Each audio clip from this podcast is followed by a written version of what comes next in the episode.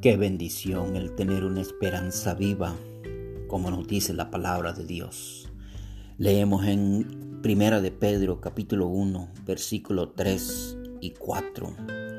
Bendito el Dios y Padre de nuestro Señor Jesucristo, que según su grande misericordia nos hizo renacer para una esperanza viva por la resurrección de Jesucristo de los muertos para una herencia incorruptible e incontaminada e inmarcesible, reservada en los cielos para vosotros. Mire qué bonito lo que dice la palabra de Dios.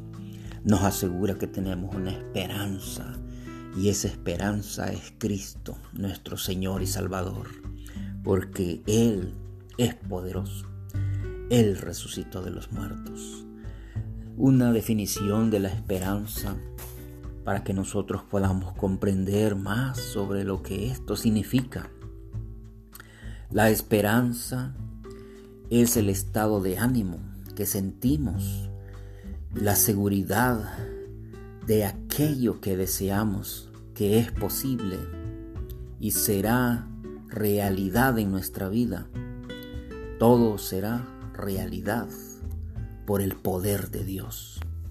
Esa es la esperanza que nosotros sentimos en el corazón. Debemos de mantener esta esperanza en nuestro corazón y nuestra mente. Nunca debemos de dejar que sea parte de nosotros. Siempre mantengámosla. Por cualquier situación que tengamos en la vida, cualquier circunstancia que se presente en nuestra vida, Mantengamos una esperanza en el Señor.